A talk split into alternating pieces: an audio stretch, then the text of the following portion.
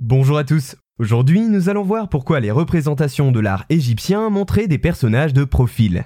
La civilisation égyptienne antique est caractérisée par une certaine longévité et stabilité en ce qui concerne l'art. En environ 3120 ans d'histoire et d'événements, l'Égypte antique a pu développer et adapter sa propre conception de ce que nous appelons aujourd'hui l'art. Et parmi les nombreuses occupations artisanales pratiquées à l'époque, nous nous arrêtons aujourd'hui sur la peinture et le dessin.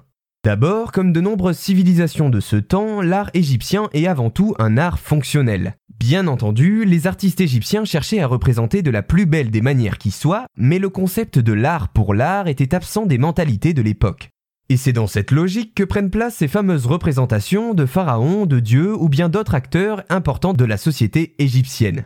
Les artistes égyptiens, qui faisaient partie de l'élite de la population, sachant lire et écrire, ne s'intéressaient pas au fait de capter le réel tel qu'il est, afficher un portrait du monde par la peinture ou la gravure. Au contraire, la représentation du corps est alors extrêmement normée. Comme vous le savez peut-être, les personnages dans l'art égyptien ne sont pas totalement représentés de profil. Que ce soit sur des papyrus, des poteries, dans des tombeaux ou autres, ils sont alors fréquemment dessinés et sculptés avec le visage de profil, un œil vu de face, des jambes séparées et de profil tout comme les hanches, et enfin une poitrine de face faisant apparaître leurs deux bras.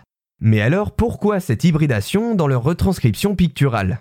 Eh bien, partant de ce constat, ce type de représentation est considéré par l'égyptologie comme aspective, c'est-à-dire qu'elle occulte toute notion de perspective. Elle vise donc à transmettre une version purement conceptuelle et la plus exhaustive possible de l'être humain, et c'est en cela qu'elle se rapproche par nombre de ses aspects du mouvement cubiste, qui apparaîtra des milliers d'années plus tard dans l'histoire de l'art. Pour résumer cette manière de construire une œuvre, on peut alors dire que les artistes égyptiens ne dessinaient pas ce qu'ils voyaient, mais ce qui donnait du sens pour eux. C'est pour cela que les deux épaules des personnages apparaissent sur les représentations, les deux seins, les deux bras, les deux jambes, etc., pour éviter de reproduire partiellement une entité.